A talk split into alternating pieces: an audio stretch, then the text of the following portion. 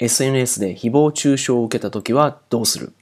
こんにちは、西です。書評を本日の一冊は、嫌われる勇気。こちらについてですね、要約していきたいと思います。今回は第2章ですね。この本はですね、フロイト、ユングと並ぶ心理学の三大巨頭、アドラーの思想を対話形式でまとめた本です。アドラー心理学はどうすれば人は幸せに生きることができるのかというね、哲学的な問いに極めてシンプルかつ具体的な答えを提示してくれています。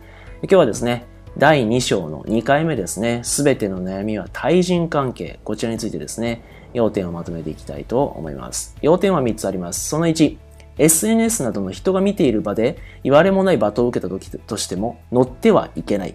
カッとなって対応するのは間違っている。2番、相手の隠し持っている目的を考えること。相手の言動によって腹が立った時は相手が権力争いを挑んできていると考える。3番、怒るというコミュニケーションに頼るのではなく、言葉の力でコミュニケーションをとっていく。今日のテーマはですね、SNS で絡まれた時ですよね。まあ、例えば YouTube のね、コメントで変なのが来たりとか、Instagram でなんね、いろいろあったりとか、Facebook であったりとか、Twitter でなんか荒れたとかね。まあよくありますよね。その、いわゆる SNS でですね、言われもない批判を受けたとき、どうするのかということですね。まあ、私たちはですね、そういうのをこうパッとね、目にした時にですね、ついついこう、なんていうんですかね、こう血が逆流するというかね、こうカッとなってですね、もう頭のところに怒りマークですよ。で感情的にね、こう言い返してしてしまったり、えー、します。で、まあ、相手がね、お前なんか大したことねえよみたいなことを言ってきてですね、まあ、そのね、言われた評価を覆そうと躍起になってですね、弁明したり、まあ、言葉にね、言葉を重ねたりするわけです。やっぱね、私も SNS を使い始めて長いですけれども、まあ、ようやくですね、ようやく慣れてきた感じですね。それでもやっぱパッと見た時はこうイラッとしますしね、このカッとなってしまうっていうのは、まあ誰しもあるんじゃないのかなと思いますし、まあはっきり言ってね、こう気持ちはわかりますね。なんか変なこと書かれたらね、そんなことないよっつってね、こう消火器ブワーっとね、え、かけたくなる気持ちはわかります。ただここはね、しっかりと分けて考えていきましょう。アドラーの立場はですね、これ明確に否定します。こういうことをしてはダメだと。こっちに乗ってはいけないと。相手がね、こう罵倒してきたとしても、そちらに上がってはいけないと。じゃあね、どこに注目するのかというと、こいつですね。なんかこう突っかかってきた、この人はなんでこんなことを言うんだろうと。この人の目的は何だろうっていうことなんですね。で、その目的を遡っていくと結局ね、絡んでくる目的っていうのは権力争いだと。権力争いって何かというと、相手はただただあなたを批判して、こうなんか挑発してね、おらみたいなね、権力争いを通じて、気に食わないあなたをこう屈服させたいわけですね。だからもう論破ってやつですよ。もう論破して、はい、俺の勝ち、みたいなね。そのような、ま、非常にね、程度の低いことをこう挑んできているわけですね。要するに俺の方が正しいと。俺が勝ったと、まあ、言いたいわけですね。で、まあ、アドラーのね、正しい対処法は何かというと、まあ、誰かがね、おら、お前の母ちゃんデベソーみたいなこと言ってきたとしますよ。まあ、仮にですよ。そんなこともこう、煽ってきたとしたら、もうこの図がね、示している通りです。もうね、相手の土俵に乗らない。もう相手にしない。もう無視。もう相手の土俵に乗らない。もうこれがですね、一番効果的なわけですね。要するに相手は私たちと喧嘩をすることによって、なんかね、もうぐちゃぐちゃにしてですね、はい、論破みたいなことを言いたいわけですね。要するにもう非常にこう子供の喧嘩をね、ふっかけてきている状態ですよ。そんなのにですね、乗ってどうするんですかっていうことですよ。もし乗るにしても、もう冷静に何が言いたいんですかと。あなたの目的は何なんですか？みたいなね、非常にこう淡々と対応すればいいわけですね。仮にね。うん。そう、カッとなって対応するのはもう間違っている。相手が何か突っかかってきたとしても、それはもう明確に権力争いだから、相手の土俵に乗ったところで、まあ、何の意味もないと。こちらが勝ったとしても何の意味もないと。相手が勝っても別に何の意味もないと。人生にとって何の意味もないということなので、無視が一番効くわけですね。これっていうのはよく言われる、好きの反対は嫌いではないと。嫌いの反対は好きではないと。無視だということに一番無視っていうのが一番ね、効果的な対応なわけですね。そういうなんかこうやんちゃしてくる輩にはですね。ですからこれを覚えておいてください。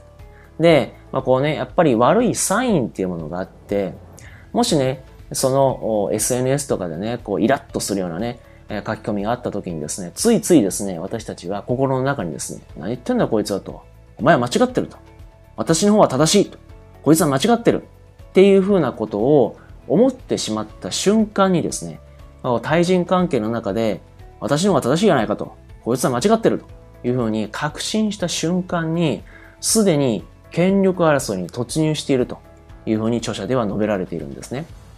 つまりもう、こっから先はね、もう相手がいかに間違っているのかというか、なぜ私が正しいのかっていうののもうせめぎ合いなんで、もう泥沼に入ってるわけですね。ですから、もうこの人間違ってるなと、私の方が絶対正しいじゃないって思った瞬間に結構やばいってことですね。ですから、もうサインとしては、もう自分の方が正しいんだと。我こそ正義だと思った瞬間に、あ、やばいと。権力争いに巻き込まれてるということで、こうちょっとね、距離をとって、えー、心を落ち着かせてね、その対応をしていけばいいんじゃないかということが書かれているわけですね。で、えー、そもそもですけれども、仮にその指摘されたね、ことが間違っていたとしたら、つまり、えー、まあ自分の過失によってね、それを突っ込んできた場合は、普通に誤りを認めればいいですよね。あ、その部分データ間違ってましたねと。直しますとかね。あ、それちょっと指摘私気づきませんでしたわと。あ、また、あれ、ありがとうございますとかね。謝ったり、お礼を言ったり。それは別にどうでもいいんで、つって無視する。権力争いから降りるっていうことは、これ普通のコミュニケーションですよね。うん。ま、ミスがあったら、で、それが自分の責任であるならば、まあ、謝らなければいけないし、うん、何かね、え、非常に指摘されてありがたいなと思ったら、まあ、俺を言うべきだしっていう。これらっていうのは、よく考えてみれば別に勝ち負けではないわけですよ。間違っているところがあれば、あ、直しますって話だし、その指摘が間違っていれば、あ、何か変なこと言ってるなってって無視するだけの話じゃないですか。だからこれっていうのは、このやりとり、対人関係の中に、こう、勝ち負けね、私の方が正しくてお前は間違ってるってね、それを突きつけることによって勝ち負けを決めるというのはそもそも目的ではないわけですよ。それは全然必要のないことなんですね。正しければ正しいと言えばいいし、間違っていれば、あ、ご指摘ありがとうございますというだけの話なんで、そこをね、勝ち負けを混ぜてはいけないということなんですね。これがね、この著者に書いてある第2章でね、まあ、もう一つのポイントとして取り上げたかった問題になります。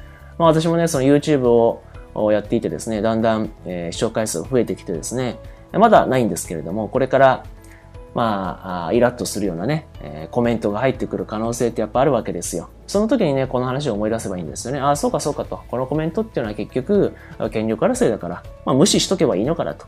まあ、それでね、えー、心を乱されない。大事なことは、私は YouTube を更新すること、書評を更新することによって、えー、読書をね、楽しくするというか、読書を多面的にできるようになるっていうのが目的ですから、そちらに見てですね、それと関係ない権力争いを挑んでこられたとしても、はいと。もう無視ですよね。もうスルーして、今日のこの動画っていうものを一生懸命作ること。うん、これがね、やっぱ目的だと思うので、あなたも SNS をしててですね、こう、変なコメント来ることあると思うんですよ。うん、何言ってんのこいつはみたいな。まあ、その時にですね、相手をしてもやっぱ時間の無駄ですよ。